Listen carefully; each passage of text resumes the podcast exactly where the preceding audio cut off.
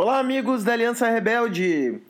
Esse é o seu programa Política em Transe e eu sou o Moisés Pinto Neto. Hoje, infelizmente, sem a Marcele, nós não conseguimos acertar a data, mas ela me autorizou a gravar esse programa para a gente não perder muito a, a série e espero que vocês gostem. A ideia desse programa de hoje foi começar uh, uma, no mínimo, trilogia sobre os acontecimentos que antecederam junho de 2013. Então eu preciso dizer que, na realidade, esse podcast é uma continuação de um podcast que eu tive o prazer de, de gravar junto com a Cássio Augusto e com o Lucas Legume uh, no Vira Casacas, né, com o pessoal do Vira Casacas, os amigos Gabriel e, e Felipe. Uh, e lá a gente conversou um pouco sobre 2013. O podcast do Vira Casacas é o número 64, cinco anos depois daquele junho. Cinco anos daquele junho. E muita coisa que apareceu lá vai reaparecer aqui, mas a gente tentou também trazer algumas outras coisas e, e, e eu vou uh, tentar trazer alguns complementos aqui do que se falou lá. Uh, ah, Para nós, junho de 2013 não foi simplesmente um evento isolado no tempo que brotou do nada. Na verdade, quem estava acompanhando o que vinha acontecendo em termos de movimentos sociais, produção de coletivos, marchas políticas, um, enfim, modos de subjetivação que iam florescendo uh, no período, sobretudo no, no período entre 2011 e 2013, que afinal coincide com o período da a partir da Primavera Árabe, uh, não recebeu com total surpresa aquilo que aconteceu em 2013, embora evidentemente o acontecimento tenha uh, excedido qualquer, qualquer previsão ao mesmo tempo.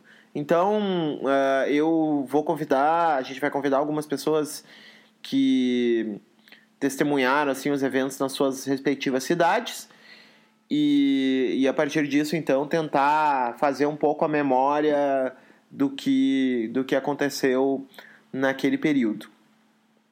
Uh, antes de começar, mandar dois abraços. Uh, mandar um abraço para o Matheus Fonseca, que curtiu aí o nosso, a nossa chamada desse post, desse, desculpe, desse podcast. E uh, mandar um abraço também para nossa querida Sabrina Fernandes, a youtuber de esquerda mais, mais pop aí, que está uh, nos ajudando no trabalho de, de chegar a um público que não necessariamente a gente conseguia chegar e que um dia estará aqui conosco, com certeza, inclusive sobre esse tema. Tem uma produção textual bem interessante. Um, então, hoje a ideia é falar um pouco do Rio de Janeiro e de Belo Horizonte, e nos próximos programas a gente vai voltar com outras, outras leituras e outras visões acerca de junho de 2013, que a gente completa agora cinco anos e, e por isso a homenagem então. Beleza? Vamos então para o programa.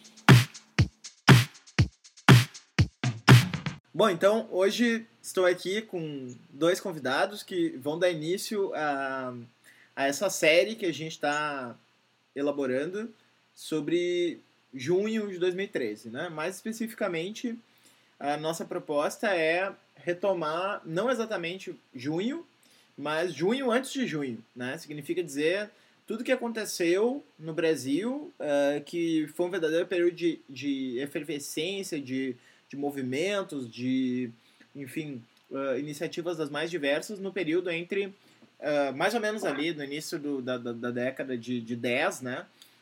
em diante, até desaguar, então, em 2013. E para isso, então, hoje a gente está aqui com dois convidados. o primeiro vocês já conhecem, é o Roberto Andrés, que é mineiro, professor da Federal de Minas Gerais, arquiteto e editor da Pisiagrama. É, vocês já conhecem ele daquele podcast com a Áurea, né, no qual a gente debateu um pouco sobre a questão da ocupação institucional. E é, finalmente estamos aqui recebendo no podcast um parceiro de várias iniciativas e um ativista bem conhecido também da, da, da web, né? Que é o Bruno Cava, que é professor e, e, e também faz parte da, da Uninômade, né? Na verdade, o Bruno, como nômade, se define mais autonomamente, né? Mas na falta de uma instituição, assim, para te colocar, eu vou colocar, vou colocar na, na Uninômade. É, Bruno, bom te receber aqui, finalmente, no, no nosso podcast. É. Finalmente, eu participando desse programa aí. Um grande abraço aí para todos os espectadores e para o Roberto também, parceirão aí. Trabalho brilhante em BH. Beleza. E aí, pessoal, alegria estar aqui no, mais uma vez no Transe. Beleza. O, o Roberto, ele não vai poder ficar o podcast inteiro, né? A gente grava esses podcasts no meio da correria do, do, do cotidiano, no atropelo. Então eu vou começar conversando com o Roberto. A ideia é, é cada um é de uma capital diferente, né? O Bruno do Rio de Janeiro e o Roberto de Belo Horizonte. Então a ideia do programa de hoje é a gente dar o panorama do que aconteceu nessas duas capitais e depois, ao longo dos outros programas, a gente vai recuperando outras experiências, né? Então, vou começar com o Roberto. Poderia aí destacar assim algumas coisas que, que te recordam desse momento? É, eu acho que a gente tem, a gente pensando cidade, né, urbanismo, a gente tem uma uma virada nas cidades brasileiras na virada da década, né? Em BH isso foi muito evidente, assim, com uma cena de ocupação de espaço público, de reivindicação dos espaços comuns, de disputa da mobilidade urbana, é, que a gente não via no, no início da, daquela década ali.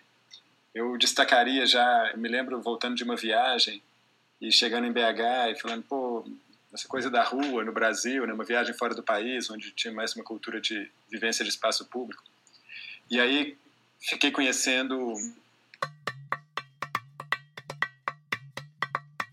uhum. Eu me lembro voltando dessa viagem, é, pensando, pô, essa questão do espaço público no Brasil. E naquele momento eu encontrei em BH algo que estava nascendo, que se chamava Duelo de MCs, que era uma ocupação do centro da cidade pelo duelo da cultura hip hop, uma galera da periferia ocupando o centro, é, com uma vivência de rua, de, de coletivo no espaço público que a gente não estava tão habituado naquele momento no Brasil. É, depois, eu acho que a gente vê surgir em Belo Horizonte o carnaval de rua, e aí pode parecer algo prosaico, mas a gente tem que lembrar que a cidade de Belo Horizonte sempre foi conhecida como túmulo do samba.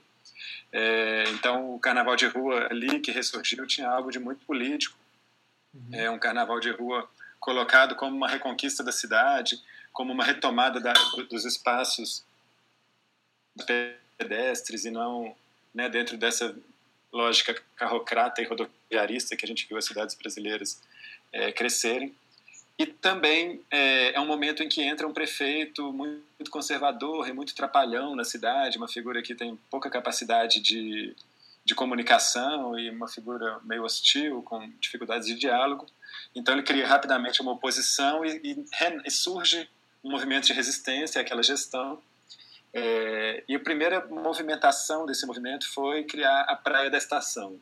Então, mineiro não tem praia, né? Em Minas a gente fala que não tem mar, vai para o bar. Mas ali, né, em BH, no início de 2010, foi criada a Praia da Estação, que era uma ocupação de uma prefeitura queria proibir é, o uso e a, a, a, realização de eventos ali. Uhum. A gente assistiu depois disso uma série de movimentações, grupos surgindo, se conectando. Teve a Ocupa BH, que eu acho que o Bruno vai saber falar melhor do que eu, de 2011. Mas tem é, também surge ali uma coisa em 2011, 2012, que se chamou Fora Lacerda, que era um movimento de oposição a esse prefeito, que nascia com essa gênese muito de resistência de fora, mas que foi uma conexão importante de lutas da um público mais de classe média, cultural, que, que atuava no centro da cidade, junto com uma luta mais popular de, morador, de moradia, da, das ocupações urbanas, atuando junto em resistência àquela gestão da prefeitura. Eu acho que foi uma conexão importante é, que se deu ali.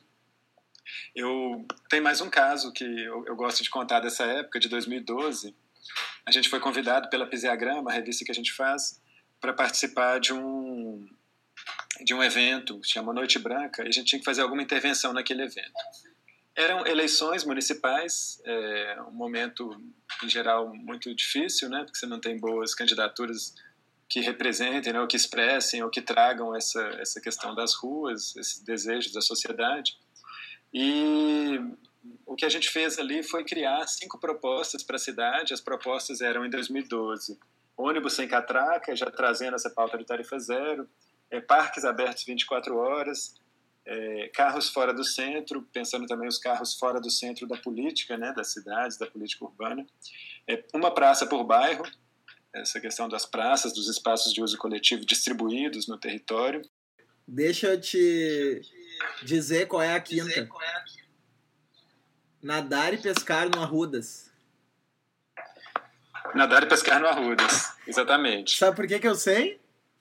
Ah. Porque eu tenho cinco adesivos aqui que eu ganhei da Pizzagrama colado do lado da minha escrivaninha aqui. E depois a gente já fez é, nadar e pescar no Guaíba, aí de ah, Porto Alegre. Legal, esse eu não tenho. É, vou te mandar um depois. Mas a gente colocou essas cinco frases, eu gosto de contar essa história, e, e, tinha um patrocínio lá do evento, uma verba de produção. Então a gente produziu também 500 bolsas. E uhum. pensamos assim, pô, vamos fazer essas, essas bolsas é, colocá-las à venda pelo preço de custo, que as pessoas também saem carregando essa campanha. Uhum. Então a campanha era os cartazes que a gente colava sobre os cartazes dos políticos numa ação mais ativista na rua, porque naquele momento tinha muito cartaz de político colado nas, nos muros das cidades, e também essa, essa distribuição de adesivos e a venda dessas bolsas para as pessoas usarem, e com isso a gente levantaria o recurso para produzir mais bolsas. Mas naquele momento, em 2012, conversando entre a gente, entre as pessoas que estavam fazendo essa ação, a gente sempre achava que não ia vender bolsa nenhuma. Uhum. Que ninguém ia querer uma bolsa escrito nadar e pescar no Arrudas ou ônibus sem catraca, que as pessoas não estavam interessadas nisso e que aquilo era uma conversa de alguns poucos arquitetos urbanistas e que ia ficar muito restrito a uma bolha pequena. E o que aconteceu de fato naquela noite, na Noite Branca, quando foi lançada essa campanha, foi um evento muito popular, foi um evento muito bonito assim no Parque Municipal, diz, chegou a contabilizar 100 mil pessoas no Parque Central da cidade, é que a gente vendeu as 500 bolsas em uma noite. Na verdade, quando deu. Era uma noite branca, né? Era para ficar lá a noite toda. Quando deu meia-noite, já tinha acabado todas as bolsas e as pessoas chegavam querendo aquilo. A gente percebeu ali que tinha um. acho que a gente sentiu 2013 ali, naquela.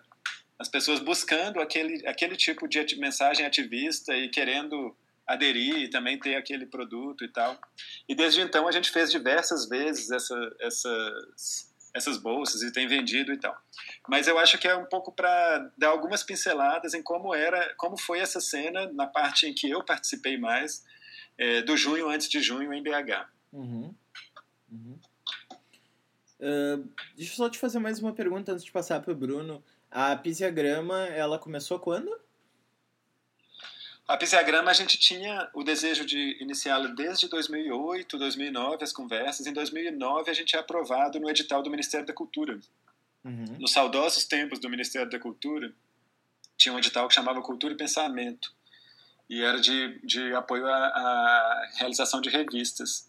Infelizmente, no ano seguinte, apesar de ter ganhado o, o mesmo partido, a, a, continuidade do governo, houve uma, uma, troca muito abrupta no Ministério da Cultura com a Ana de Holanda uhum. e esse edital foi paralisado. Então, a, o, a gente tinha passado no edital, o, o programa foi interrompido e a gente ficou lá na disputa com o Ministério da Cultura para que as revistas fossem produzidas. Então a gente acabou que lançou efetivamente em 2011. Esse atraso de dois anos foi devido àquele momento muito turbulento ali. Eu acho que um dos primeiros é, mostras do que seria né, o governo Dilma, assim, no, no seu lado pior. Sim. É, e, e, e, gratuita, gente, né? Essa, essa, essa mudança, né? Não havia nenhuma, nenhuma oposição frontal, digamos assim, ao Ministério da Cultura de uma maneira que, digamos assim, houvesse uma pressão maior para derrubar, né? Foi uma mudança meio, meio até inesperada, né? Exatamente. E aí, enfim, tem essa história, mas a Pisiagrama foi lançada em 2011 uhum. e a gente fazia, né? Publicamos no primeira edição da Pisiagrama, em 2011, um texto do Lúcio Gregori sobre a, a, a questão da tarifa zero. É, foi um texto, foi uma edição muito voltada para a questão da mobilidade urbana. E a gente estava ali fazendo esse debate, mas sempre achando que era um debate muito de nicho, um debate de, de um público menor, assim.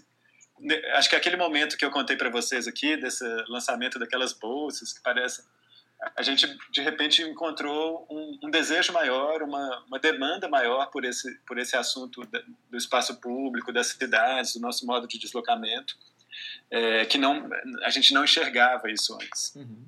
Uhum. Bruno, quer comentar, antes da gente entrar no Rio, tu quer comentar alguma coisa da cena de, de BH? Não, Ou... É, eu sempre, quando, quando vou discutir o junho de 2013 no Brasil, é, Belo Horizonte é sempre um case, porque, é, diferentemente das outras cidades, o, a cena ativista e a cena de movimento em BH, ela conseguiu uma unidade na multiplicidade, ou talvez um novo tipo de organização, um novo modo de se auto-organizar, que realmente foi único nesse ciclo. Né? Belo, Belo Horizonte tem uma singularidade. Ele conseguiu, de fato, seja antes, depois ou durante de junho, ele conseguiu que esse ecossistema funcionasse junto. Então você tem desde as lutas mais ligadas à ecologia da cidade, né, a discussão lá do fica-ficos, a discussão do ciclismo, do cicloativismo, é, alguns grupos mais ligados à militância do tipo estilo de vida, né, tudo uma, o que, como comer, como se vestir, ou como é, se comportar num sentido amplo, até um ativismo mesmo mais assemblear, um ativismo em busca do consenso, né, que vem da, das ocupas, da Assembleia Horizontal em Belo Horizonte, uma militância que vem do ciclo participa, participativista, né, que, que são instituições já da década de 90 e da, e da década de 2000 que também desaguaram é, nesse ciclo, toda uma produção mídia ativista, é, novas revistas, a própria Pisiagrama, sem dúvida é um dos grandes atores desse, desse momento. Uhum. E, e, ocupações de novo tipo, né, como ocupação que não foi nem voltada exclusivamente à moradia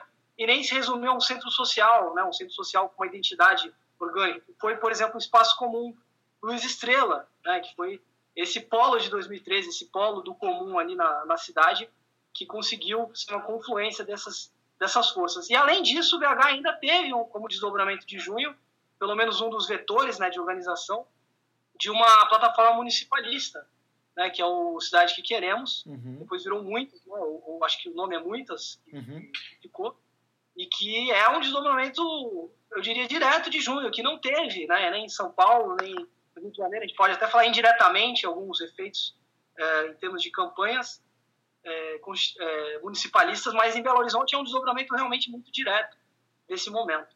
Uhum. Então, realmente, não dá para falar em junho de 2013 no Brasil sem a gente estudar o caso é, bisontino, né? Uhum. É, toda essa organizativa, criativa que ele tiver.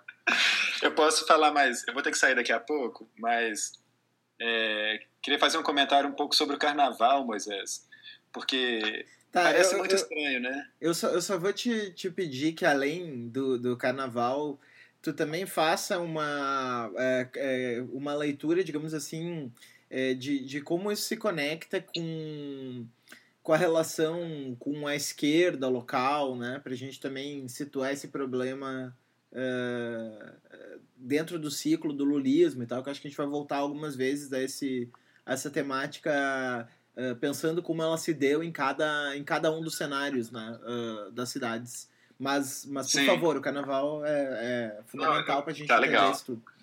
Eu, eu, acho que eu vou responder a sua pergunta primeiro, porque é uhum. interessante o caso de BH.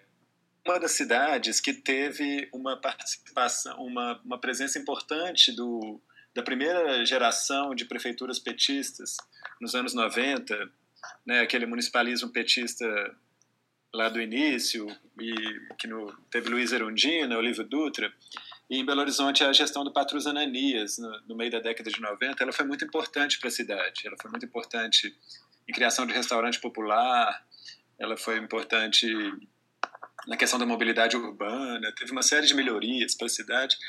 E ela foi muito importante porque ela levou adiante um projeto que tinha sido iniciado alguns anos antes, que era o Festival Internacional de Teatro. É, e o Festival Internacional de Teatro de BH ele tinha umas grandes caminhadas pelo centro da cidade. Já naquele momento, os anos 90, as cidades já estavam muito esvaziadas nos seus centros, né? O projeto de fuga do centro estava em plena realização. E tinha essas grandes caminhadas pelo centro. Eu me lembro disso, adolescente em Belo Horizonte, nos anos 90, e, tendo uma, e sem ter vivência de espaço público, um pouco angustiado, que eu era uma pessoa que vinha do interior e tinha uma experiência de, de espaço, de vivência do espaço urbano, e na cidade, na capital, isso era menor. E eu me lembro dessas caminhadas do, do festival de teatro e uns grupos muito grandes, andando pelo centro da cidade, uma vivência dos espaços coletivos, assim. A, a gestão, as gestões petistas, elas vão é, né, numa, numa, numa descendente no início dos anos 2000, com a gestão do Fernando Pimentel, a coisa piora muito. É, muitas dessas, dessas qualidades que tinham sido alcançadas já não, já não existiam mais. Ainda assim, o fato de você ter um governo do Partido dos Trabalhadores, ele mantinha, é, de alguma maneira, ele não criava oposições, é, novas lideranças no campo das esquerdas que se colocassem contra ele, porque ali naquele momento seria muito descabido, né? Você estava teoricamente, dentro de uma continuidade de um, de um projeto democrático popular. Uhum. É, embora muitas das qualidades desse projeto já tivessem sido abandonadas. Então, quando há essa mudança é, em que o, o, Fernando Pimentel, né, do Partido dos Trabalhadores, decide dar as mãos ao Aécio Neves e, e elege, do PSDB e eleger o novo prefeito de Belo Horizonte, que seria essa figura, essa terceira via, essa figura do meio do PSB, que é o Márcio Lacerda, eu brinco que ele é uma espécie de João Dória lá da Alterosa, uma figura milionária, meio caricato, meio. Embora João Dória se comunique muito melhor do que ele. Uhum. É... Nesse momento, parece que destampa essa geração, abre o espaço para uma geração que é herdeira do governo democrático popular, uma geração que conheceu as ruas da cidade nas caminhadas do FIT, que viveu uma retomada da cidade de Belo Horizonte nos anos 90, é, e que, mas que chegaria o seu momento também de atuar na esfera pública com outros projetos e outras propostas.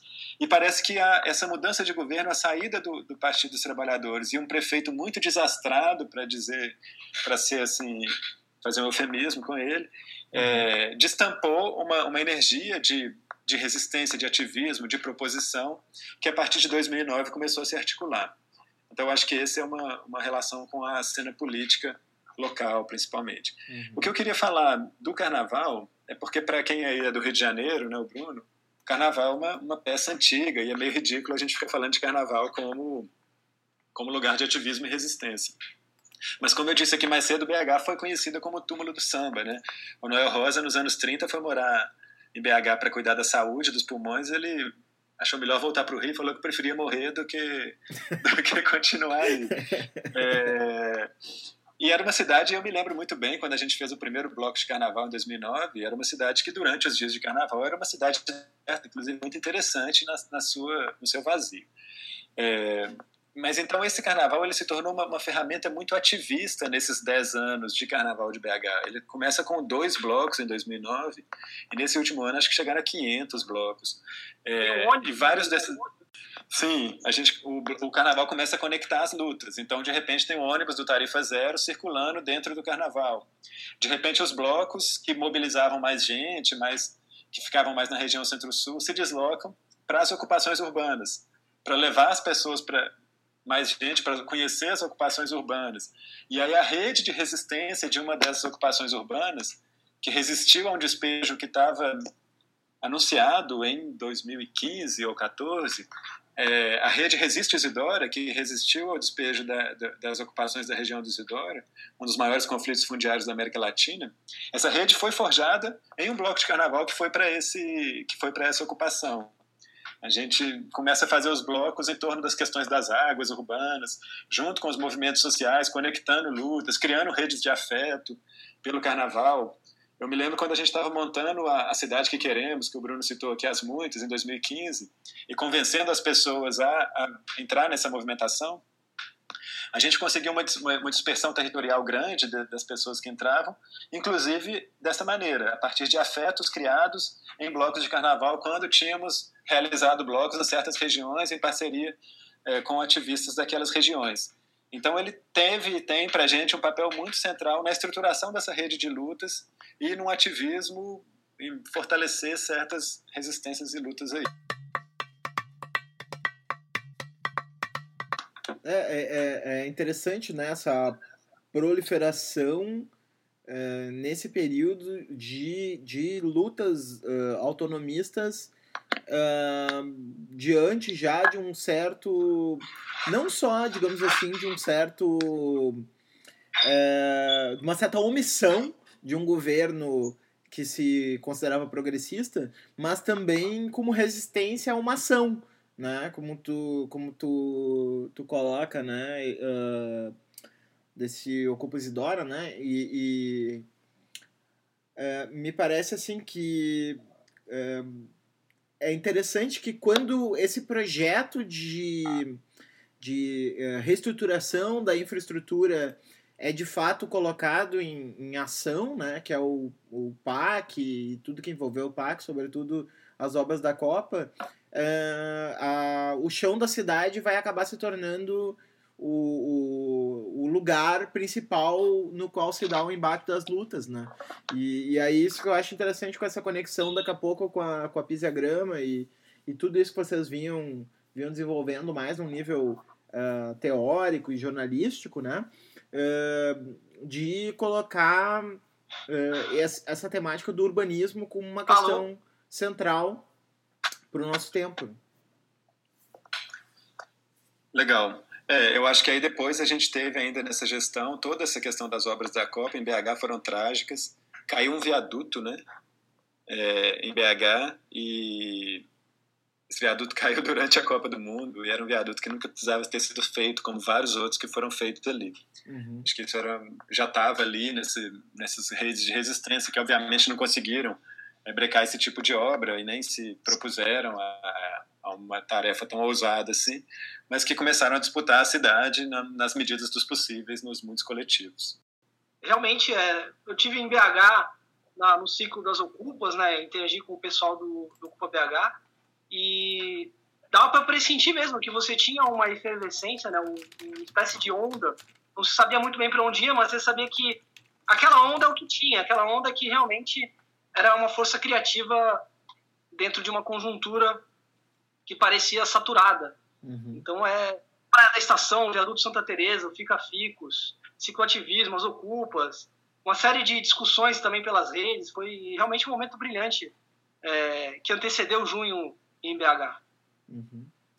Bom, é, então a gente prometeu liberar o Roberto, né? Roberto, obrigado aí pela, pela presença. Beleza, beleza, gente. Depois a gente conversa mais, a gente pode conversar um pouco da Praia da Estação também. Eu vou fazer um último comentário aqui antes de sair, mas acho que a Praia da Estação também, ela desnudou, né? Ela permitiu que as pessoas começassem, e o Carnaval de BH também, que as pessoas começassem a, a estar na rua com menos roupas, de sunga, de uma, uma vibe muito carioca, assim, mas que também eu acho que é muito potente nessa questão da libertação dos corpos, dos feminismos, de uma... Né, do, de uma política libertária nas ruas, etc. Acho que foi muito forte nesse sentido, assim também. Uhum. É, teve um movimento interessante na Praia da Estação, porque ela começa é, de classe média, ela começa mais com um público que já era mais ativista, mais culturalista, e ela vai se tornando popular, mais periférica e mais diversa, que é muito interessante no movimento dela, depois de 2013, inclusive, porque acho que 2013 também ela cria uma, né, uma um aumento muito grande nessas lutas que já vinham sendo feitas. Mas é uma alegria estar aqui com vocês. Queria ouvir o Bruno, vou ouvir depois no, no, no podcast. É sempre uma referência, vocês dois aí, uma alegria poder falar com vocês. Pô, essa reunião nós três aqui é singular. Maravilhosa. É. Isso aí, galera. E beijos aos ouvintes. Gravamos outros futuramente. Bom, Bruno, vamos lá então no, no, epicentro do furacão, né, Rio de Janeiro. É, não foi exatamente onde tudo começou, mas também foi, de certa maneira, né? E, Sim. e onde, digamos assim, a curvatura da, da tensão foi mais, mais aguda nesse processo todo, sobretudo no processo depois de 2013, mas antes vamos falar um pouco do antes de, de 2013 e, e como que tu vê que foi se gestando esse processo em, no Rio? Bom, é, bom, é, primeiro aceitando essa, essa provocação de pensar junho a partir do Rio de Janeiro, a partir de uma metrópole. E no Rio de Janeiro, o, Rio, o junho de 2013 foi muito selvagem, foi um, um acontecimento de acontecimentos, né? não só pelas cenas de dissenso que se propagaram, né? Aqui teve cenas, por exemplo, de, de você afrontar o caveirão, de você afrontar é, o batalhão, enfim, mais violento da polícia militar, que é o BOP. Você teve cinco ocupas ao mesmo tempo. Você teve um governador que foi destituído, né? É, destruiu-se a, a, condição de governabilidade do, do, governo Cabral. Ele, ele, depois de junho, não teve mais condições de assumir, teve que renunciar. Né? O Fora Cabral aqui, ele funcionou. E isso se deve a várias razões. Né? O Rio de Janeiro ele ocupa uma posição única também é, nessa memória de junho, porque o Rio de Janeiro, se a gente pensar a metrópole como uma memória viva, né? como uma, uma espécie de, de organismo que tem vários níveis, né? várias alturas históricas ou várias temporalidades, o Rio de Janeiro ele, ele tem uma temporalidade profunda, que é o fato que o Rio é uma cidade tumultuária. Né? O Rio de Janeiro, você tem uma cultura de rua muito forte, você tem uma geografia social que é baseada no conflito, que é baseada no contraste, né? toda a organização urbana do Rio, a gente pensar na gênese dela, ela se deu através de, de, de conflitos e de contradições. Então, uma cidade que ela é uma panela de pressão permanente. Né? O equilíbrio do Rio de Janeiro ele é sempre muito instável, em todos os sentidos, né? da, não só da segurança pública, mas econômico também e de produção de subjetividade. E no Rio de Janeiro, por exemplo, os rolezinhos aqui no Rio de Janeiro não são novidade, né? Você tem um rolezinho na praia, a praia é um espaço democrático de miscigenação, inclusive com catracaços, né? Uhum. Na direção da praia. Então tem essa temporalidade mais profunda, é, tipicamente carioca, que não só se manifestou em junho de 2013, mas se manifesta de tempos em tempos em grandes revoltas aqui do Rio de Janeiro, você, o, século, o próprio século XX tem uma sucessão dessas revoltas uh, na cidade. Uhum. E, além disso, tem uma segunda temporalidade, assim, eu diria uma segunda altura histórica, que contraiu em junho, né? Junho foi a contração dessa, dessa altura, que é o fracasso do lulismo, né? O, o, não do petismo, porque o Rio de Janeiro nunca teve um uhum. petismo enraizado. O uhum. petismo não é estruturado como em São Paulo, em Porto Alegre, ou em uhum. Belo Horizonte não houve essas experiências participativistas, uhum. petistas aqui. O, o, que foi forte aqui no, no campo da centro-esquerda foi o brisolismo, né? não foi o petismo. Sim. E o lugar, o lugar do petismo cultural no Rio é ocupado pelo PSOL, não é nem pelo PT. Sim. É, mas foi um laboratório do lulismo o Rio de Janeiro. Né? O Rio de Janeiro, é, a partir do governo Cabral, ele reuniu o consenso dos três, as três escalas de governo, municipal, estadual federal, ou seja, não havia nenhuma oposição aqui a esse arranjo do PT com o PMDB, e se tornou o laboratório de política do lulismo, o laboratório, a curva, né? O uhum. ponto da curva desse projeto de construção uh, do futuro do Brasil, do, do, do progresso né? e da pacificação. E aí você tem, a partir de 2008, é, um processo muito forte aqui de gentrificação da cidade, de remoções de favelas, eh, das UPPs, né, que foi um investimento bilionário, um investimento realmente muito grande na pacificação militar de algumas comunidades na rota desse progresso.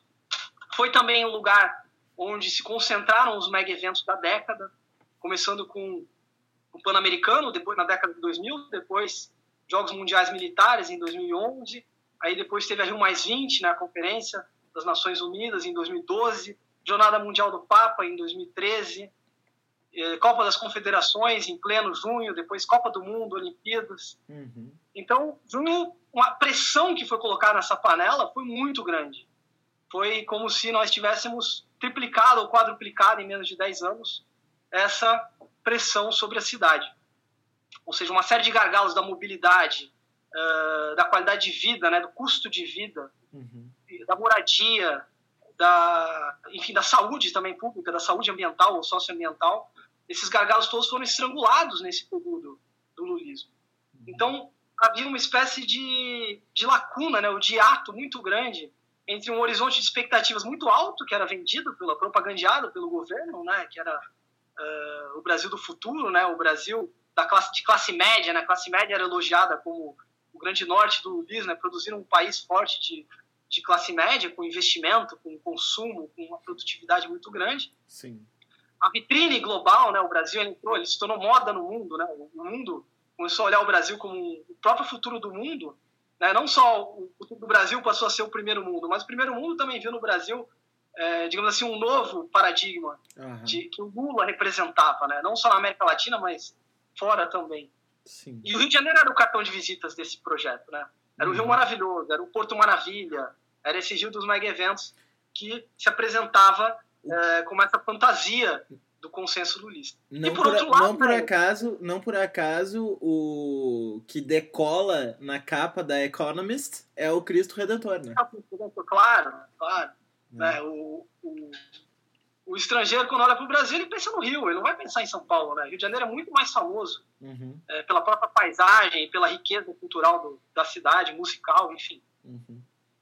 É, então você tinha um horizonte de expectativas utópico, né? O, lulismo nesse sentido construiu uma espécie de utopia do progresso, né? Uma utopia do desenvolvimento e que o Rio era o grande laboratório, porque o Rio não tinha oposição, então aqui era o quintal, né? Era uma espécie de, de lugar intocado, né? Do, do, como se fosse uma espécie de é, de base do lulismo, né? Aqui não, não havia, de fato, as políticas eram aplicadas sem qualquer tipo de, de, de resistência significativa, né? Você tinha uh, o pessoal fazendo oposição pela esquerda, uhum. mas enfim, era uma oposição que disputava ali alguns cargos legislativos, mas não tinha uma capacidade de fazer frente a esse rolo compressor, esse, esse, esse mega investimento que veio uh, para o Rio de Janeiro, com uhum. toda uma pacificação em volta, né, toda, toda uma intervenção federal constante na cidade, aplicando todas as forças armadas, inclusive. Uhum. E por outro lado, uma experiência concreta, né, uma experiência real da, da, da população, da, das pessoas, nós que vivemos aqui no Rio de Janeiro,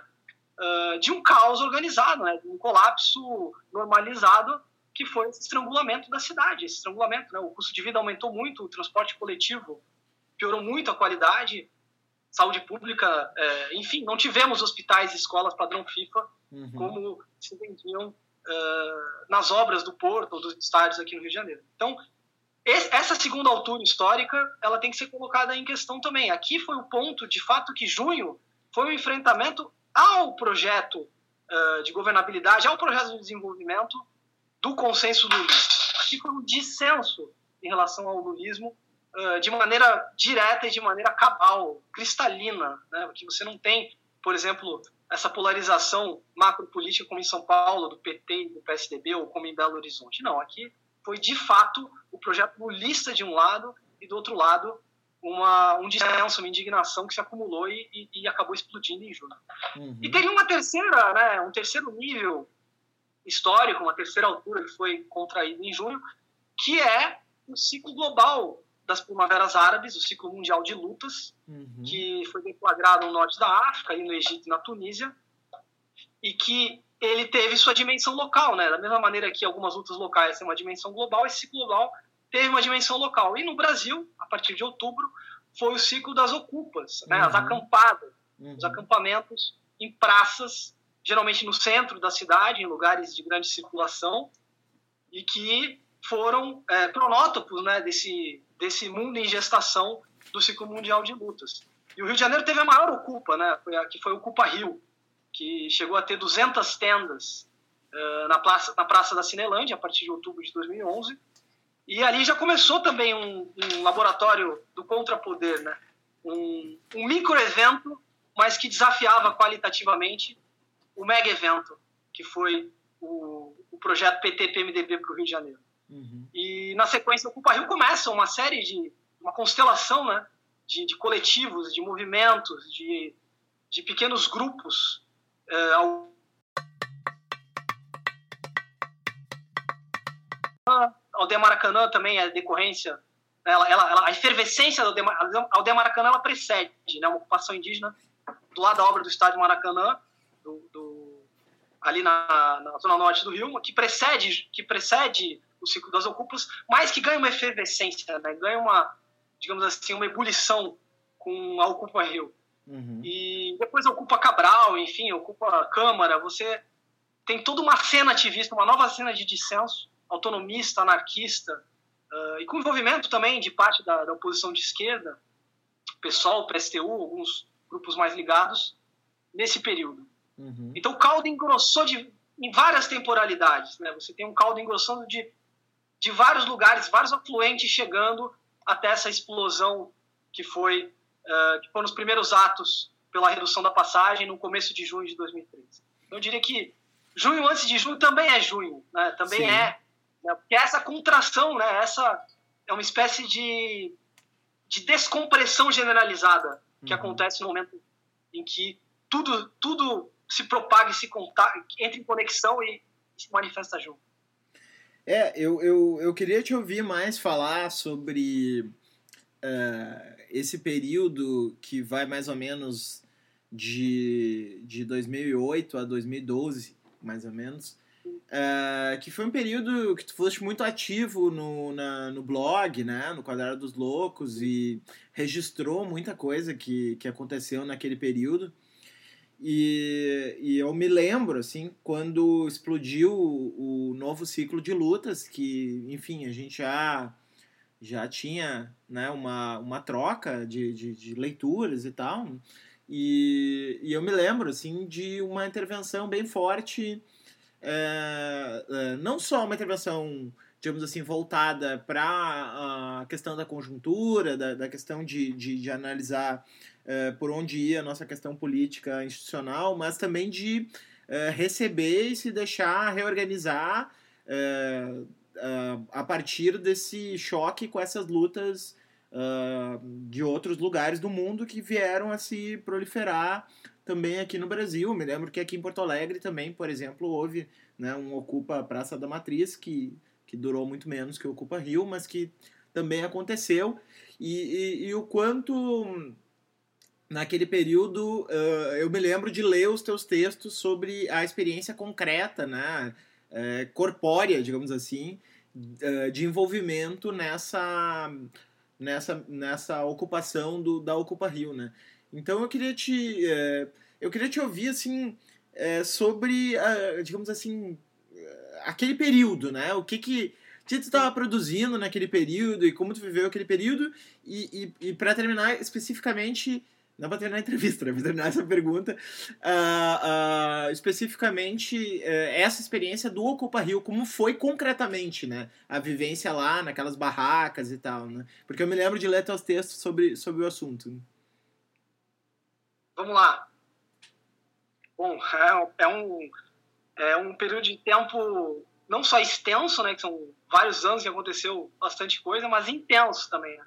Uhum. É, o próprio Ocupa Rio, enfim, tem várias Ocupa Rio, Ocupas Rios e, e, e, cada dia, na verdade, acontecia muita coisa e também tem muitas perspectivas, é muita, muita controvérsia. Vou tentar, então, fazer uma síntese aqui, né, correr o risco de errar muito uhum. e, e esquematizar um pouco. Então, nos anos 2000, a grande referência que se tinha de, de organização das lutas e de produção de subjetividade era o ciclo altermundialista, ou alterglobalização, uhum. que é um ciclo atravessado pelo zapatismo, pela experiência do zapatismo, né, uma experiência midiática já e de tentativa de inserção nas novas mídias e de articular uma produção de conteúdo em nível global, que não passasse necessariamente pela unidade nacional. Né, da, a luta não deveria ser, ser unificada para tomar os Estados-nação. Ela tinha uma dimensão global e essa dimensão global seria catalisada pelas novas tecnologias o zapatismo foi a demonstração que isso era viável. Né? Esse ciclo vai atravessar Seattle, é, os protestos contra as reuniões do OMC, os protestos contra as grandes instituições do capitalismo global que se organizava com o fim da Guerra Fria. Então, nos anos 2000, a partir desse, digamos assim, uh, dessa composição das lutas, se tinha leitura, eu compartilhava dessa leitura e participava com alguns é, cupinchas de coletivos é, que compartilhavam essa linha política, de que dentro do governo Lula, do governo federal, do governo Lula, havia alguns, algumas brechas, alguns pontos de ambiguidade, onde se atravessavam é, essa produção, esse trabalho vivo né, da, das lutas globais e o trabalho institucional, ou seja, era possível trabalhar entre as instituições e os movimentos. Entre governo e movimentos haveria um ponto, digamos assim, virtuoso, de ressonância.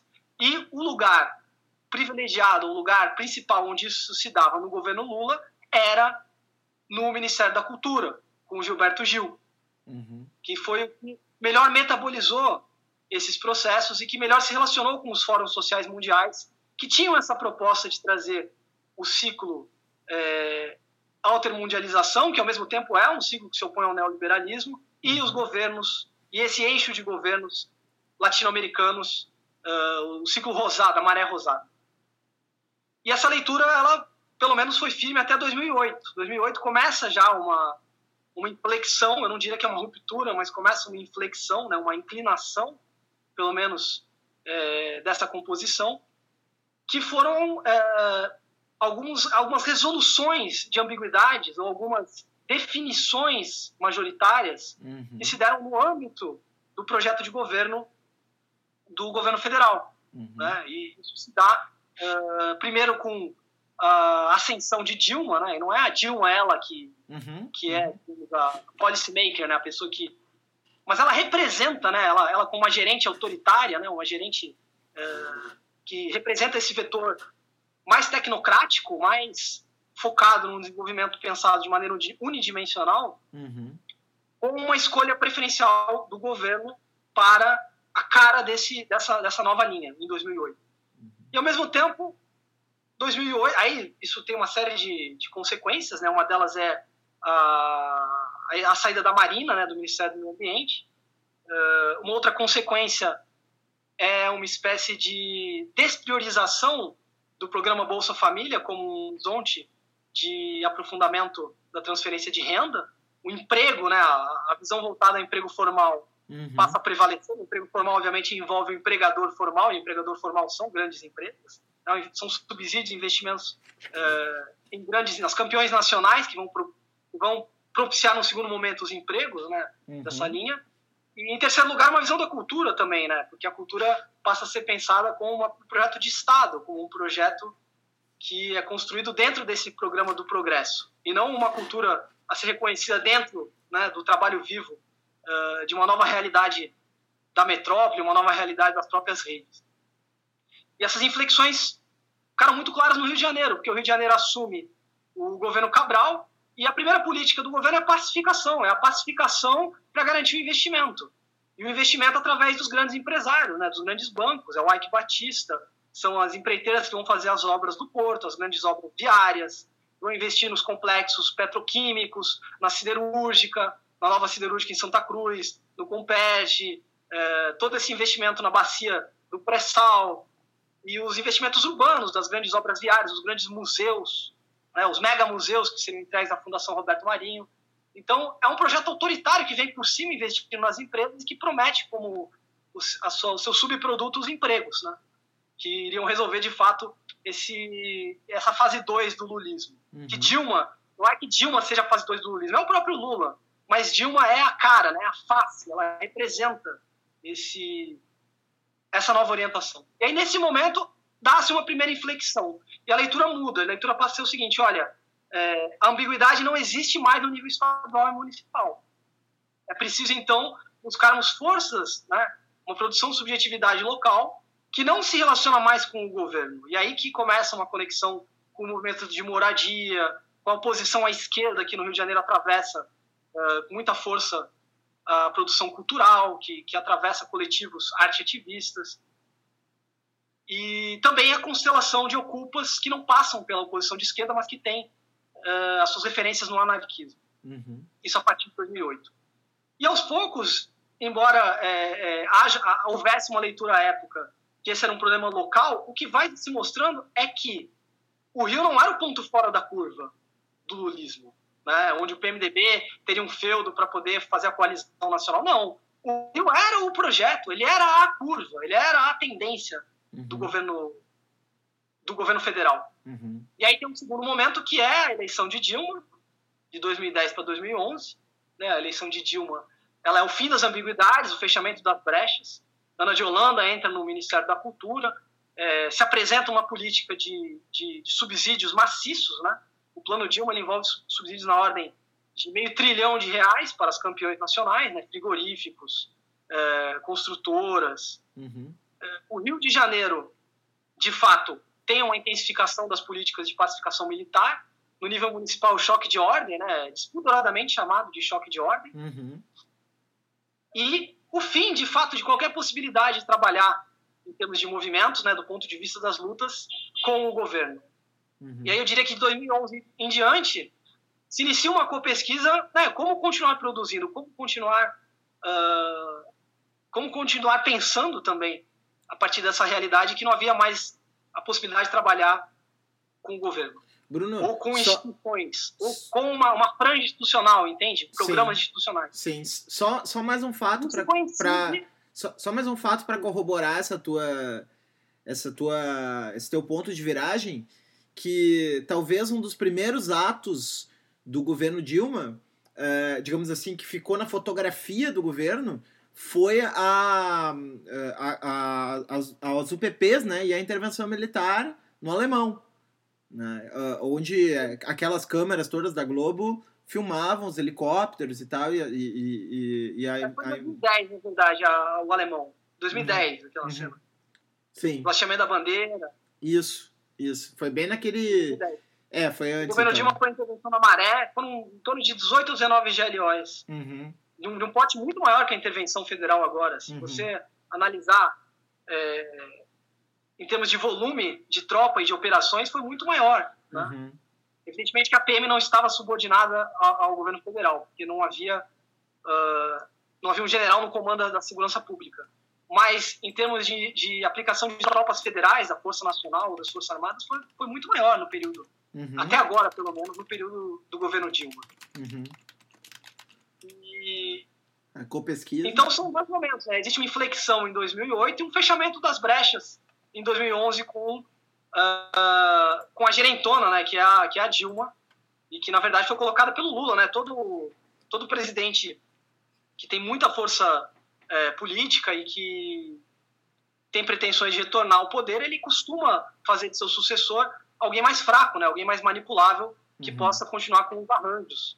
E a Dilma foi escolhida justamente nesse sentido. Uhum. E, e 2011 coincide com né, a, a, eclosão do ciclo mundial de lutas das primaveras árabes, que deslocou a, a referência, né, o Kairos, né, digamos assim, o, o, qual é a franja dos movimentos, né, qual é, de fato, a nova composição das lutas uhum. composição política das lutas uhum. é, do novo século. Uhum. Não é mais o ciclo altermundialista zapatista, há uma requalificação agora no novo ciclo, que é o ciclo das primaveras árabes. Uhum. E esse ciclo, quando ele pega aqui no, no, Brasil, ele já está em contraposição com os governos uh, progressistas. Né? Ele uhum. coincide com o fim dos governos progressistas enquanto capacidade transformadora. Ele, uhum. ele passa a confrontar um governo onde o progresso, né, o, o, progre, o, o progresso progressismo é o problema e não mais a solução para que seria o neoliberalismo. Sim. E aí você tem, de fato, a possibilidade de um antagonismo real e não meramente utópico, não meramente ideal. Uhum. E essa coincidência uh, arremessou, né, nos lançou aqueles que, que quisemos viver né, esse momento histórico uh, nas experiências, nas novas experiências. E, e no Rio de Janeiro era o Culpa Rio. Não há a menor dúvida que, embora tenha sido um micro-evento, né, em comparação com o junho, ele foi muito menor uhum. em termos de quantidade, mas em termos qualitativos, afetivos, né, intensivos, ele foi imenso. Ele, é, toda aquela avalanche global, toda aquela euforia, aquele entusiasmo de, de do renascimento de uma, uma, possibilidade, de uma virtualidade, é, eclodiu ali. Então, quem viveu isso plantou dinamite no próprio corpo. Né? Foi um é, irreversível esse momento. Uhum. E isso foi, de fato, se contagiando uma série de grupos, uma série de, de, de ecossistemas ativistas, ecossistemas além do ativismo também, no, no, Rio de Janeiro. E vai, e como eu disse, é um dos níveis históricos, não é, não explica junho, uhum. não é a única causalidade de junho, mas é um, um dos, uma das causalidades que vai, ser, vai participar da trama de causalidade de junho de 2013. Uhum uhum. como uma, um cronótipo, né? um experimento realmente afirmativo e, e de organização para dar um passo a mais, né? para dar um passo, uh, quiçá, né? institucional, no, no momento onde esse processo atingisse uma massa crítica maior. Que, uhum. que, a meu ver, aconteceu em Belo Horizonte. No Rio de Janeiro não aconteceu. Uhum. No Rio de Janeiro foi a restauração foi muito bem sucedida. Uhum. É, no Rio de Janeiro, porque o Rio de Janeiro era crítico, de fato. Uhum. O Rio de Janeiro jamais poderia o Rio de Janeiro é, se prolongar aquela cena de instituinte, porque aqui era o pilar fundamental do lulismo. uhum. nacional e internacionalmente falando. Uhum. E que, portanto, a, a contra-revolução do Rio de Janeiro ela foi o, também o, onde houve um maior investimento e o, e o, e o ponto mais violento dessa, dessa contra-revolução. Uhum. É, eu quero entrar nessa questão da, da, da, repressão também, embora a gente tenha escolhido antes e, e talvez até isso pudesse gerar todo um outro programa uh, essa leitura, né, que inclusive tu faz no teu livro A, a, Terra Treme, né, um ensaio no, no livro, uh, no qual tu sustenta né, ali uma justamente essa essa o partido da ordem né que, que se coloca contra essas forças revolucionárias né para restaurar aquilo que, que ameaçava. Mas, mas antes de, de, de entrar nisso, eu queria entrar num outro, num, num, outro texto teu que eu me lembro que eu li lá por, por volta de 2013, 2014, 2015, em algum momento ali, não me lembro exatamente quando, mas que é, no qual tu acho que tu foi muito sagaz em, em perceber é, uma certa uh, mudança estética entendendo estética no sentido mais forte da palavra, não no mais fraco, uh, de uh, geração uh, de, de ruptura, né? E, e aí tu, se eu não me engano, até foi a partir do, do filme de Sebastião Salgado, eu acho que onde, tu, onde tu percebeu essa, tu sustentou essa inflexão, né? Em que, digamos assim, aquela aquela cultura da qual o Roberto falou também um pouquinho para nós no início, a partir da experiência dos governos petistas, uh, do, da, do, da defesa do popular, né, com, com um certo lastro cultural, uh, uh, e aí seria do nacional popular, né, com uma espécie de um lastro cultural comum às lutas da esquerda, e, e, e, e como isso fez parte do, do, do ambiente da governança petista e tal, na, na, nas capitais onde o PT conseguiu fazer boas, boas gestões, como é o caso de, de pró da própria Belo Horizonte, de Porto Alegre, né? Um, e como houve uma torção em determinado momento histórico no qual essa estética parece ter ido para o brejo, né? E, digamos assim, uma geração fica como que paralisada nela e nostálgica daquilo e não percebe que há uma virada de página para todo um novo horizonte estético, né, de experiência e eh, que vai se estabelecendo. Podia falar um pouco disso para nós? Sim. Se a gente pensar a estética como um modo de sensibilidade, né, uhum. como uma relação com o sensível, mas não só o sensível produzido, mas o sensível enquanto subjetividade, né, a sintonia das frequências que a gente estabelece no mundo, uhum. não tem dúvida que um momento, um evento, um acontecimento como o junho de 2013, ele implica toda uma sensibilidade nova. Ele, ele junta e recombina e recria é, um modo de lidar com o mundo, né? um modo de viver, de fato, de sentir, né? de, de, de amar, de sentir. Né? Nesse, nesse, esse eu sinto primário. E é curioso porque é, no Brasil não é também uma grande novidade o, a contestação desse imaginário nacional popular, né? Esse imaginário uh, que talvez a palavra mais próxima no Brasil seja a palavra, o povão, né? Uhum. Essa ideia de que existe um povão e o povão é sentimento, né? O povão é uma figura ambígua, né? Porque existe um romantismo do povão, ele ser capaz da verdade, né? O povão ser virtuoso, o povão ter gostos que são é, bastante realistas, né, bastante concretos, materialistas, mas por outro lado o povão ele está mais perto da natureza, né? O povão ele age por estômago, por sexo, ele é uma figura ao mesmo tempo sensual, mas por outro lado é, tem uma uma assim uma uma dimensão condescendente, né? E o imaginário nacional popular sempre foi voltado a isso, como como mobilizar o povão, né? Como estabelecer um governo que possa aliar é, sejam os patrões bons, né, sejam os capitalistas nacionais, ou seja uma elite socialista de uma classe média intelectualizada, uma vanguarda revolucionária, uhum. ou uma vanguarda que venha dos intelectuais orgânicos do povo, mas como articular é, o vetor político da consciência com essa massa cuja consciência ela está mais perto das coisas. Né? Esse é um grande tópico do pensamento de formação nacional e do pensamento da esquerda brasileira em seus vários níveis, né? sejam aqueles mais próximos de um reformismo da aliança com a burguesia nacional, sejam aqueles que veem que quem tem que ocupar esse lugar são os proletários, é, os líderes dos proletários, né? Os, é, digamos uhum. assim, a vanguarda é, intelectual, a vanguarda hegemonista, né? A, o vetor populista que vai ter uma força hegemônica junto com o povo. Só que o Brasil, ele, a história dos anos 60, por exemplo, né, o embate, principalmente no campo da cultura, entre o cepecismo e, enfim, o tropicalismo, os simbioticistas, os, os neoconcretistas, uh, todos os antropofágicos né, dos anos 60 e 70, uhum. já, já viveram esse embate. Né? A geração 68 é, brasileira, toda ela, né, no cinema, no teatro, é, na literatura, se constituiu numa espécie de superação ou de auto-antropofagia em relação a esse imaginário nacional popular. Uhum. E depois você tem a própria formação do PT, né? Se nós pensarmos que na virada dos anos 70 para o 80, é, novos protagonistas entraram em cena, né? Você teve a emergência de uma nova subjetividade que não se confunde com subjetividade na luta armada ou com a cultura nacional popular, nada disso, mas que é justamente uma subjetividade é, da nova metrópole brasileira, formada na miscigenação, né, na, nas migrações do Nordeste, é, nos movimentos das autonomias nas periferias, movimentos da saúde.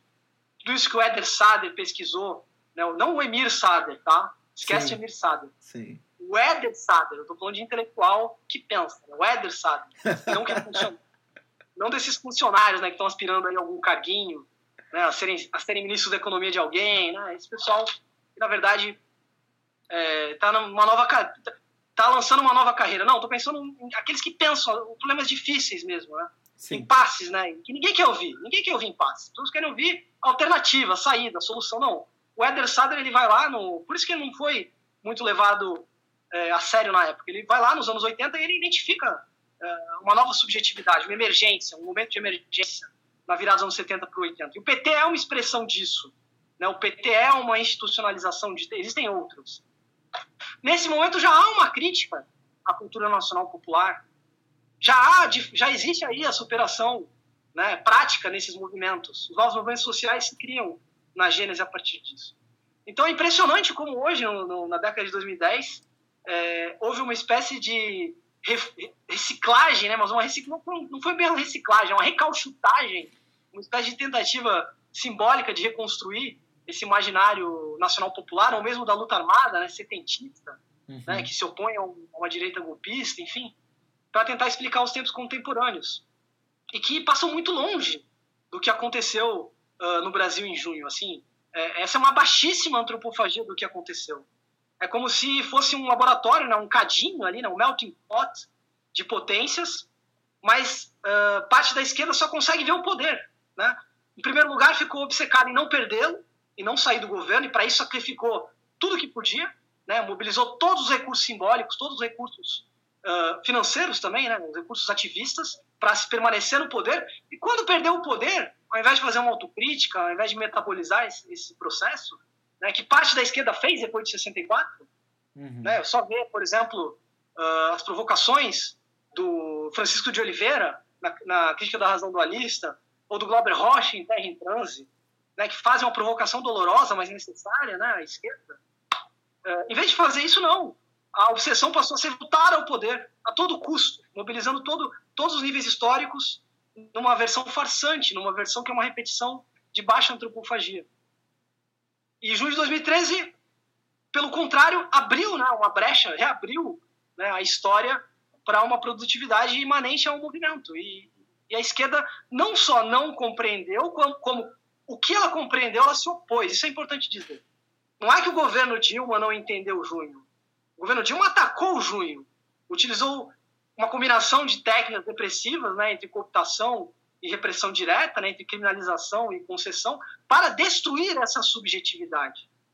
E nesse sentido, parte das forças que se colocam à direita no espectro partidário se relacionaram melhor com o junho, se abriram mais à potência do que ao poder. E quando se aproximaram do poder de novo, perderam novamente o contato com, com o timing, né? Que, que, que junho propiciava. Uhum. Então eu diria que não, eu não diria que é uma tragédia, eu diria que é, é, uma, é uma, digamos assim, é uma é um resultado merecido, é um resultado buscado, né? Pelos é uma derrota que se dá pelos seus próprios erros e não pelos seus por suas virtudes. Quando a esquerda é vencida por suas virtudes, aí sim é melhor estar do lado dos vencidos, né? Como o Darcy Ribeiro falou um dia. Uhum. Quando a esquerda é vencida pelos seus erros, pelos seus defeitos, pelos seus vícios, eu quero distância dessa esquerda. Né? Essa esquerda não interessa. Não é porque é de esquerda que eu estou do lado da esquerda. Uhum. Percebe? Eu tô aqui com a Terra Treme na, na minha frente aqui, olhando o artigo o 18 Brumário, o 18 de Brumário brasileiro, né? É, eu queria que tu se pudesse falar um pouco para o nosso. Na verdade, agora, né, no final das, das, nos últimos dois minutos da tua fala, tu já meio que sintetizou um pouco a já essa tese, né, de que é, segue ju, uh, segue a junho uma grande, uh, digamos assim, manobra é, de contra contra revolucionária, né? Mas como tu como tu faz isso no, no, no ensaio uh, do 18 Brumário? 18 Brumário.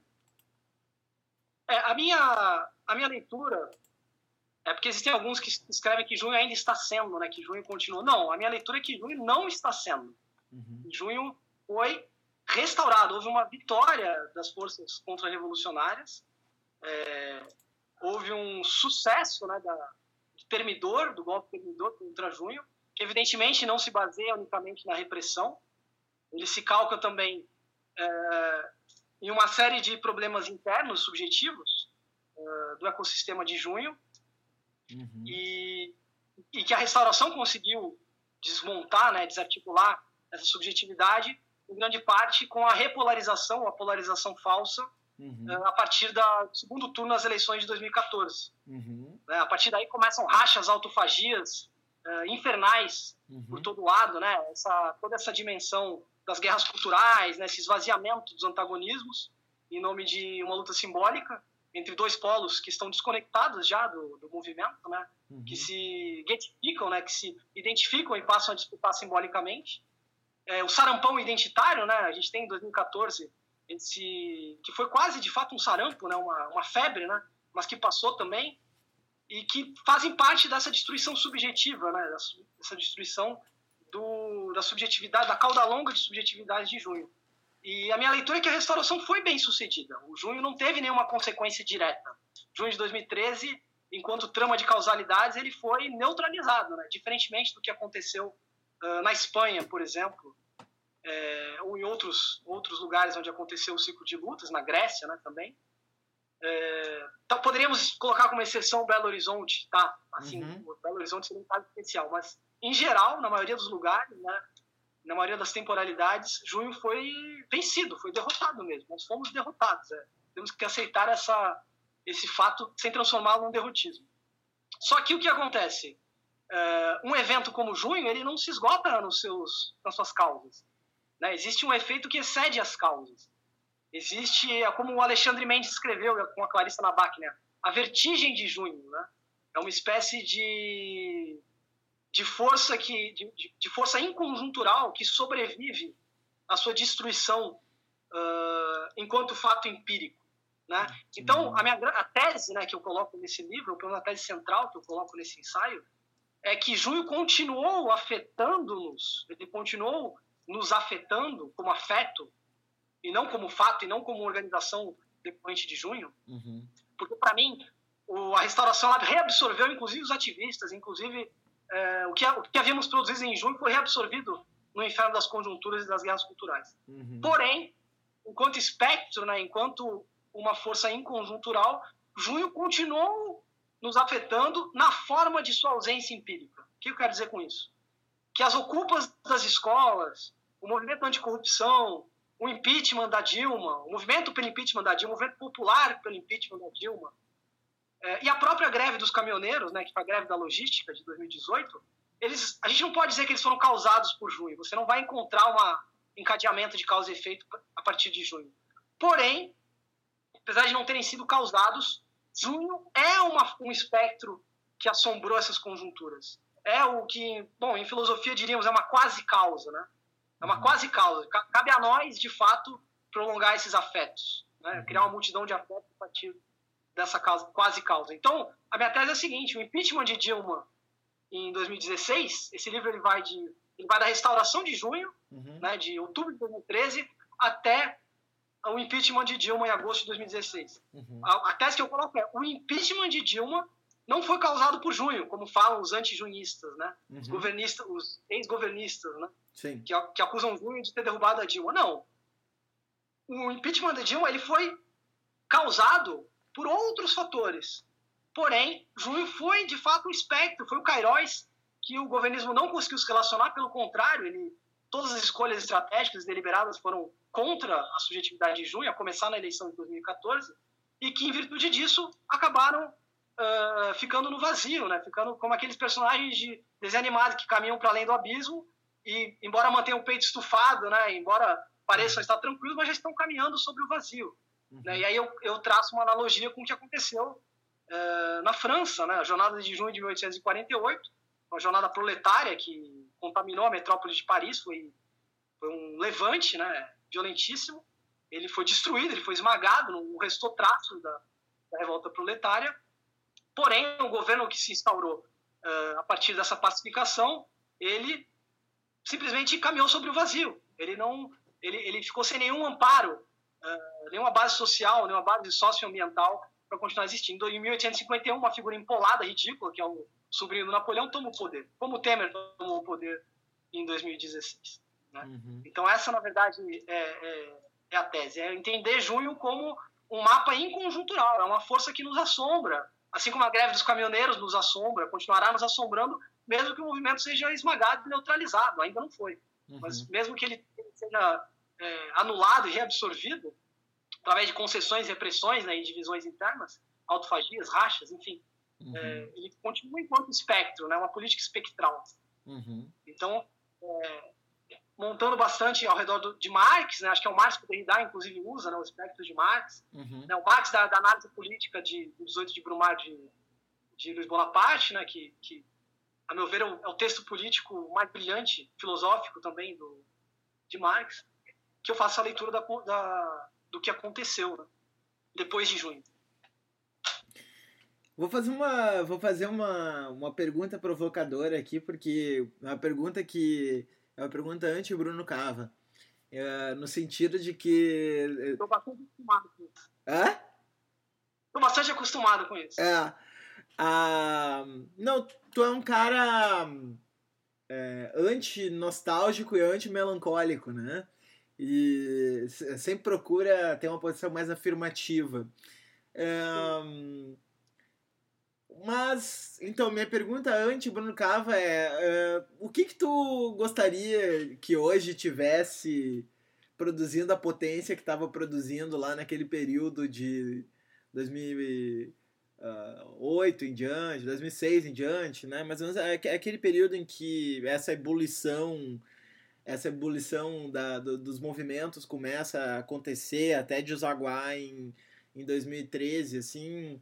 Tem alguma nostalgia daquele período? Não no sentido de que aquele período deveria voltar, mas de alguma algum coletivo, alguma iniciativa, algum, alguma forma de subjetivação, uh, enfim, uh, uh, algum projeto, algum o que que, que que para ti assim é, dá saudade, ou, enfim, seria interessante retomar daquele período que, que hoje, digamos assim, está tá em baixa? Eu diria que a coragem da verdade. Né? Uhum. É, naquela época, o debate era muito mais franco né? e, e, se discutia muito mais direto, se pensava né? muito mais é, corajosamente é, sobre os impasses e inquietudes que nos atingiam. E pensávamos, inclusive, globalmente. Havia é, uma rede internacional, uma rede mundial de, de coletivo de, em ressonância, né, e que vibrava junto nessa tentativa de, de compreender os enigmas. Né? Hoje em dia há uma interdição geral do pensamento, a esquerda e a direita. Né? Uhum. Você tem um, uma espécie de clima de pânico moral que, uhum. que, que sutura, né? que comata as brechas, que impede que, que te deixa com medo, né? O afeto predominante do pensamento não pode ser o medo. É, nós não podemos estar plasmados por esse receio de incomodar os leitores ou o leitor pressuposto, o que quer que seja, né, ou ficar mal com alguém. Isso é assassino para o pensamento. Né? E, e não à toa, uma das estratégias da restauração de Júlio foi instaurar um clima pânico moral. Né? Estou enojado, estou é, com nojo, repelindo, né? tudo passa a ser uma dimensão emotiva, né? não, não é uma dimensão emotiva. A pós-verdade não é, não é o problema do afeto, né? que o afeto substitui é, o discurso racional. Não, o problema da pós-verdade é justamente uma, um achatamento dos afetos, né? transformação dos afetos em amigo e inimigo, uma espécie de Carl Schmitt afetivo, né? onde tudo se resume a polarização é, amo ou, ou deixe, né? ou ame ou abandone. Não há meio termo, não há estratégia, não há limiar, não há nuance. E, e a meu ver, é o que aconteceu em nível mundial. A ausência de interlocuções, a, a falência né, dessas redes, todas elas foram reencaçapadas, né, foram é, retomadas né, por essas falsas polarizações, de maneira que o pensamento se tornou ainda mais raro, ainda mais difícil, porque pensar sozinho, você tem que povoar o seu pensamento. Embora o ato de pensar tenha uma solidão, é, essa solidão tem que ser povoada com outras solidões, não tem jeito. E está difícil achar sozinhos, né? O que se vê é muita gente junta, buscando pontes, unidades, né? Mas gente que realmente está é, sozinha em seu problema, né, em seu impasse, está cada vez mais difícil. Então, uhum. isso, para mim, é algo que me deixa com saudades. O que eu lamento muito é que, por exemplo, a greve dos caminhoneiros foi. A gente perdeu completamente o time, né? Uhum. Eu vejo as pessoas falando, ah, ainda é muito cedo para analisar o pedido de intervenção militar, né? Tipo, e um dos muitos uma das muitas expressões é, midiáticas ou semióticas é, desse movimento que, que extrapolou né, os caminhoneiros, que, assim como o junho contagiou quase toda a sociedade, é, através de redes né, horizontais, redes de contágio que, que não passaram pelos, pelas instâncias de discurso pelos intelectuais homologados, né? Estou falando intelectuais no sentido amplo, né? inclusive pela mídia, uhum. é, se difundiu para todos os lados. Eu acho que foi tarde demais, na verdade, né? Não foi que, não é que tá cedo para analisar, é tarde demais, já perdemos o timing. Algo aconteceu já. Uhum. Então nós temos que ter a coragem de pensar o que aconteceu, sabe, sem nenhum pânico. A gente tem que ter, de fato, é, se expor, expor o corpo a essas, essas situações que parecem sem saída mesmo, né? completamente travadas. E, e, e, e, o problema é que a gente não consegue pensar enquanto elas acontecem, né? É tarde demais. Uhum. É, o que os caminhoneiros já aconteceu percebe? Uhum. E você não encontra ninguém que esteja pensando a partir disso, de uhum. dentro disso, né? Agora nós estamos analisando, reenquadrando, reorganizando, mas é um espectro, está, está nos assombrando. A mim, é algo que, que me tensiona. Uh, deixa eu aproveitar. No, na verdade, eu já ia dizer que a gente ia fugir um pouco do assunto, mas na verdade não, porque existe essa interpretação o Gerbaldo acabou caindo nisso e, e, e, o, o Paulo Hortelado, acho que recentemente meio que aderiu a essa leitura do, do Gerbaldo, que aproxima. Quarta o... tese, né? A quarta tese do Paulo do, do, do Hortelado. Aquelas quatro teses que ele escreveu, acho que para a revista Época. Isso, exatamente. exatamente a quarta né? tese ela é gerbaldiana. Exatamente, né? Do anarcopopulismo, né? E. Sim e justamente é, porque tu, tu falou no meio da tua, dessa tua última resposta de, de uma espécie de, de leitura da pós-verdade, não segundo aquele, aquele prisma da epistemologia tradicional, mais ingênua possível, que opõe afeto e razão, mas sim como uma certa, uma certa produção de afetos voltados na direção da construção de um inimigo, né? E, e é evidente. Medo, do medo, do pânico moral, isso. da paranoia. Exatamente, né? E, mas, mas sim, isso. E, mas eu queria também focar nessa questão do, do, do amigo inimigo, porque uh, o populismo, tal como construído mais recentemente por, pelo Laclau e, enfim, por toda essa retomada do pensamento do Laclau, uh, acaba herdando essa estrutura, né, do, do amigo inimigo do Carl Schmitt, né, que tu acabou de mencionar, né, e enfim, eu acho é, é, como que qual é a tua leitura sobre essa questão de fazer uma espécie de gancho dessas lutas com, com essa questão do populismo, da produção de uma cadeia de, de equivalências que vai se voltar contra o inimigo comum e assim por diante, né? Essa, essa estrutura do pensamento populista. Eu vou, eu vou evitar de, de discutir diretamente a obra do Laclau, uhum. né? embora eu tenha algum estudo, eu vou, eu vou discutir aqueles que mobilizam o Laclau, uhum. tá? para ser mais é, preciso no que eu vou falar. Porque quando, quando eu e o Alexandre a gente fez um tour de lançamento do livro, uhum. Até Buenos Aires, né, direção sul aqui do Rio de Janeiro, é, todo lugar tinha gramsciano, né? É impressionante. Todos os lugares que você debater. É, a primeira questão é por que, que vocês não usaram Gramsci, por que não leem Gramsci? E conforme o debate ia aprofundando, sempre vai para o Laclau. E na Argentina, imagina, muito mais.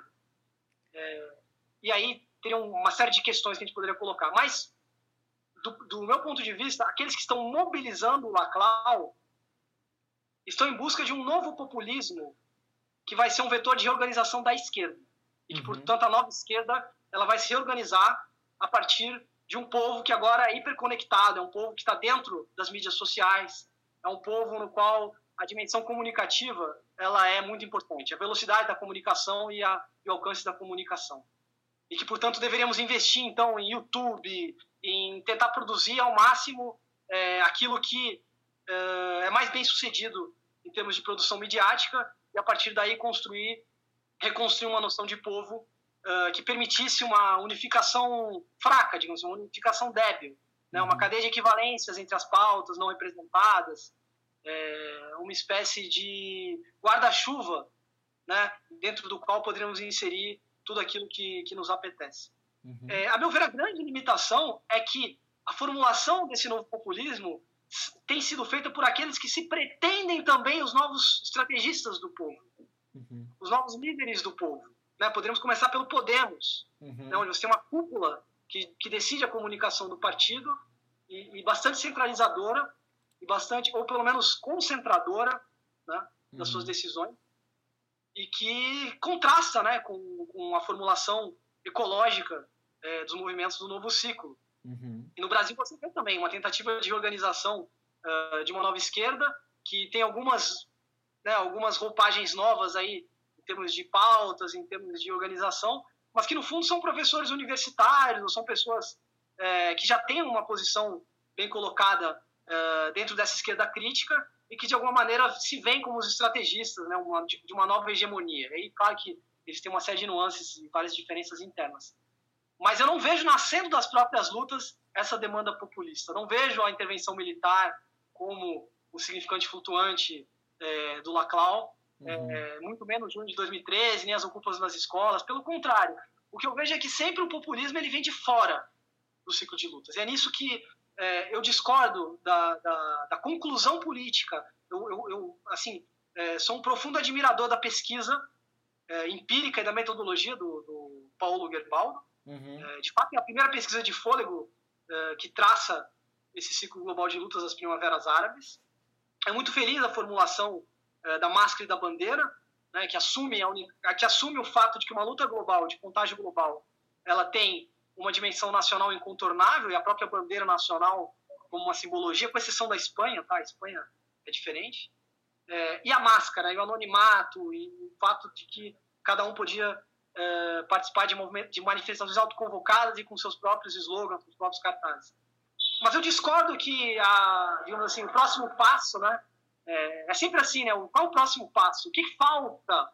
É sempre a chave da falta, né? O que falta para os caminhoneiros? O que falta para os juristas? E aí que se apresentam, né? Geralmente são professores universitários, pessoas ligadas à cultura, à comunicação, é, com essa proposta na qual a, su, a sua própria produção é a chave para dar esse próximo passo.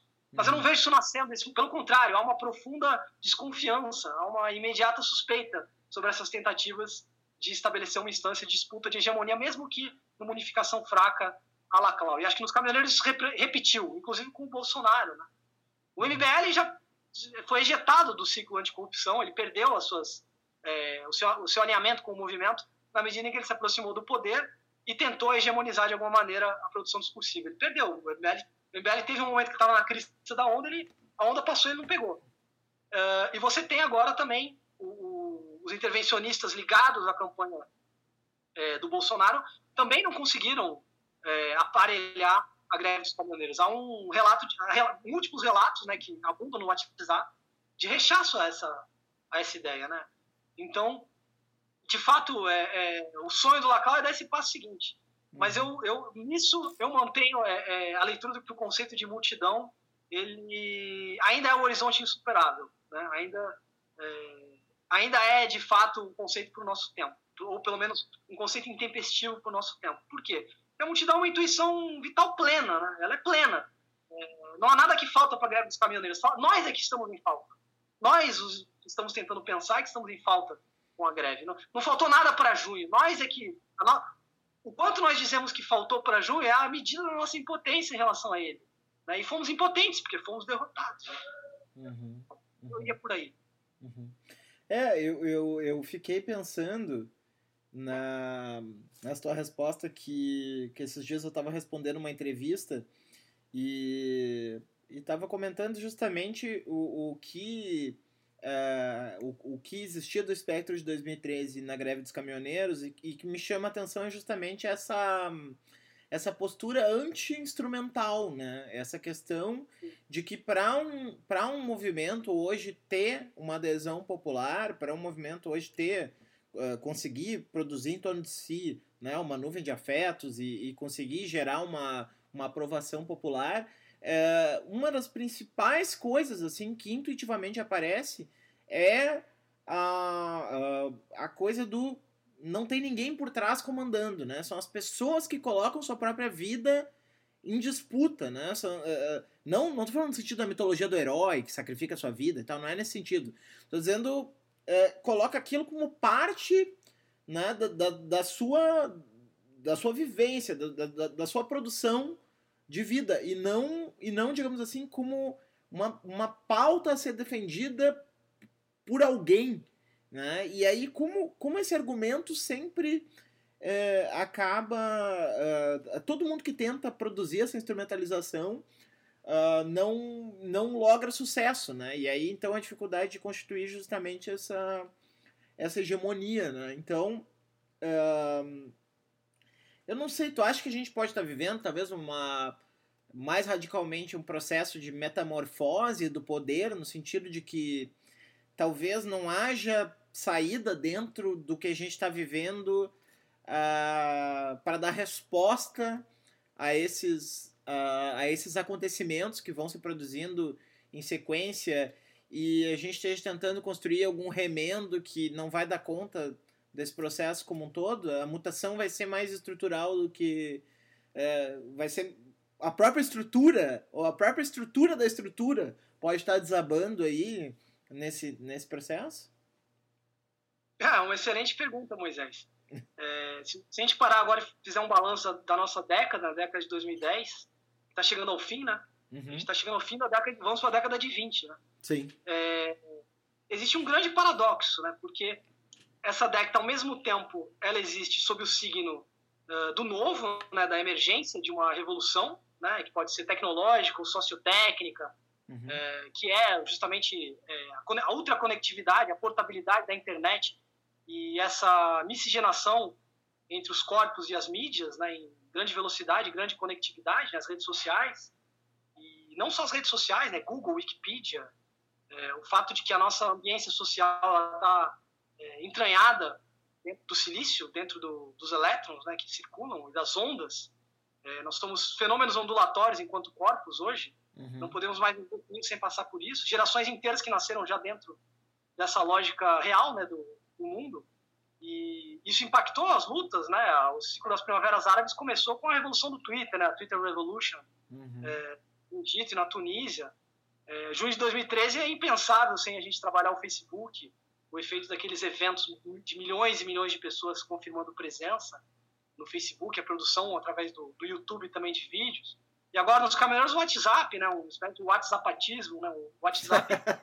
o WhatsApp foi o que deu, de fato, é, a capacidade de auto-organização dos diversos piquetes, das diversas ocupações de postos é, dos caminhoneiros, no, no, nos portos também. Uhum. Então, é, e, e, toda essa discussão do, de uma revolução, né? No, no, modo de viver, né? No modo de se organizar que a gente está passando. Mas, é, concomitante a isso, né? Coexistindo, né? Com, que é algo que está junto disso, coexiste, é o signo da catástrofe, né? o signo do desastre, né? do desastre da democracia liberal, do desastre do capitalismo depois da crise uh, do final da década passada, o desastre ambiental, o desastre social. No Brasil, essa ideia de uma catástrofe política, né, de uma regressão generalizada, seja a República Velha, seja a ditadura, é, o que quer que seja, né? É, toda essa dimensão de, do genocídio, né, da, da, até discursos do século XIX, né, que estamos ainda numa sociedade baseada no patriarcado da, da elite branca, enfim, é o signo do, da catástrofe. Né? Algumas pessoas defendem que no Brasil teve um golpe de Estado, vivemos uma ditadura parlamentar, um Estado democrático ele é uma farsa. E, e como podem, né? Como você pode ter ao mesmo tempo o entusiasmo e a euforia, o otimismo desse, dessa franja de emergências, de revoluções, e por outro lado, é, uma franja de catástrofe, de desastre, de um pessimismo também. É, e o, por que, que é um paradoxo? Porque não estão em contradição. Né? A diferença do paradoxo para a contradição é que a contradição, as duas coisas não podem existir ao mesmo tempo. É, seria, uma, seria um problema lógico. Uhum. É, elas entrariam em conflito. Na verdade, o que existe é que elas são simultâneas, elas é, disjuntivamente coexistem. Então, é, isso é sinal do quê? É sinal de que precisamos é, pensar, né? Somos forçados a pensar nessa, nesse vazio mental, né? Nesse vacúolo uh, cerebral que se dá nessa, nessa conjunção, de, nessa disjunção de signos que são impossíveis de estarem juntos, mas estão juntos. Uhum. Uh, então, então, realmente, acho que a sua pergunta é, é, é muito bem colocada. Assim, é, talvez pudéssemos desdobrar mais coordenadas dessas, dessa sua pergunta, né? E, uhum. e os espertos uh, talvez seja aquilo que nos levassem uh, para fora da, das armadilhas, né? Da, que, nos, que nos impedem de pensar. Uhum. Bom, Bruno, a gente está se aproximando aí do tempo que a gente costuma usar para o podcast. Então eu queria te agradecer muito aí pela, pela conversa. Né? Foi eu ótimo. Agradeço, é um dínamo, né? Tá é. falando contigo assim, é, é isso que eu tenho saudade. É, é. de pensamento, assim. A gente tem que fazer mais isso, né? A gente já, tem, já teve umas parcerias aí em outras, outras escalas, em outros meios. E o podcast é uma, uma coisa que flui bastante, então é bom a gente, a gente exercitar. Foi um prazer ter te recebido. Uh, acho que vai enriquecer bastante aí a nossa, nossa discussão. Parabéns e, e, sou um grande admirador aí do seu trabalho, que é muito importante aí no, nas redes e aí no Sul também, tá bom? Valeu, Valeu. Moisés. Valeu. Então, para os nossos ouvintes aí, fica uh, os lembretes de sempre, né? Você pode achar nosso podcast uh, na plataforma Transe, uh, no, na SoundCloud, né? Naquela página SoundCloud, uh, www.soundcloud.com.br transipodcast. No Facebook, procurando por TransHub, TransHUB. Uh, no Twitter também, arroba TransHub. Uh, ou no seu agregador de podcast, você pode digitar Transi e vai ter acesso aos nossos podcasts, inclusive outros podcasts da casa, como Bola em Transe, A Ciranda, Filosofia em Transe, né? e é isso aí. Então, por, por hoje é só. Voltamos aí para nossa sequência do Política em Transe. Um abraço!